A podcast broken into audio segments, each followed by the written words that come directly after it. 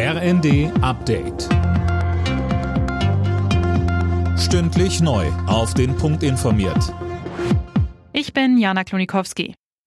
Die Bundesländer wollen sich bei der Bundesregierung für einen Energiepreisdeckel einsetzen, für Gas, Strom und Wärme. Darauf haben sich die Länderchefs bei ihren Beratungen zum dritten Entlastungspaket geeinigt. Die Länder wollen nächste Woche darüber mit Kanzler Scholz beraten. NRW-Ministerpräsident Wüst forderte eine faire Lastenteilung zwischen Bund und Ländern. Ähnlich äußerte sich auch Berlins regierende Bürgermeisterin Giffey.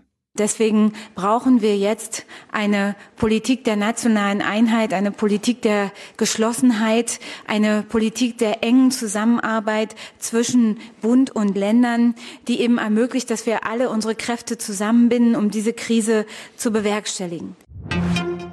Russland hat Mutmaßungen zurückgewiesen, es sei für die Lecks in den Ostsee-Pipelines Nord Stream 1 und 2 verantwortlich. Kreml-Sprecher Peskov sagte, derartige Behauptungen seien dumm.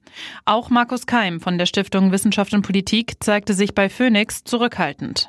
Das strategische Ziel Russlands ist nach wie vor die energiepolitische Abhängigkeit Europas. Und die Stimmen sind ja bereits lauter geworden, die da sagen, Nord Stream 1 soll wieder geöffnet werden, Nord Stream 2 soll in Betrieb genommen werden.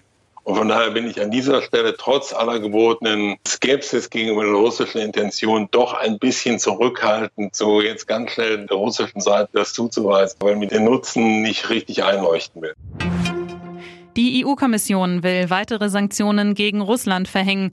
Unter anderem soll es einen Preisdeckel für russisches Öl geben. Der wird aber schwierig durchzusetzen. Ungarns Regierungschef Orban hat ein Ende der Sanktionen gegen Russland gefordert.